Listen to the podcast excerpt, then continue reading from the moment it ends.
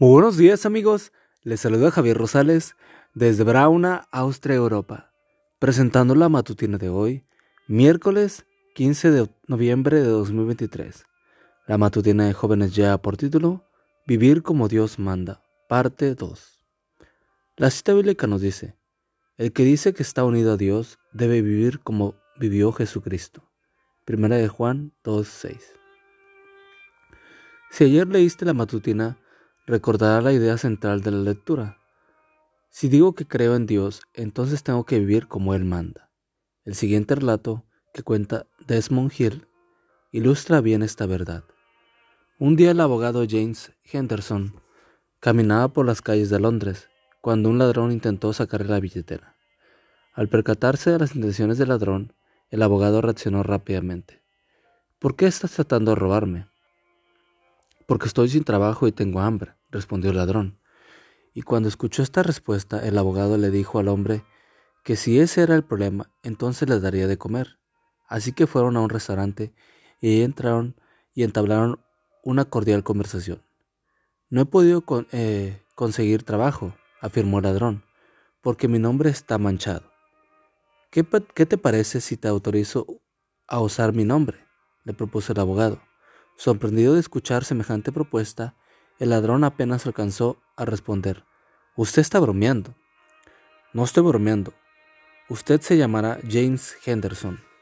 Solo le pongo una condición, que mantenga mi nombre limpio.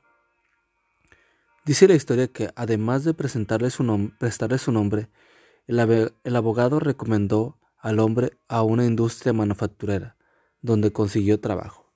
Pasaron los años y los dos hombres perdieron contacto hasta un día que el abogado recibió un bufete, la, visita de un tal James, James Henderson. Aquí estoy, señor, para decirle que he sido nombrado socio de la firma a la que me recomendó hace 15 años, y para decirle que durante este tiempo su nombre no ha sido manchado. Gracias por haberme haber confiado en mí. Señala los tiempos, junio de 2004, página 32. Cuando aceptamos a Cristo como Salvador, tú y yo recibimos un nombre, cristianos. No estamos hablando de aquí de una etiqueta que nos podemos que nos ponemos solo cuando vamos a la iglesia. No.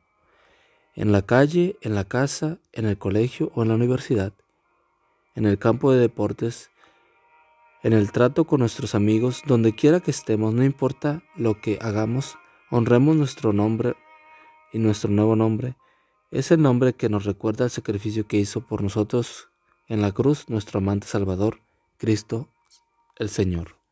Veamos a la altura de ese honroso nombre. Padre Celestial, capacítame hoy para representar bien el nombre del Señor Jesús.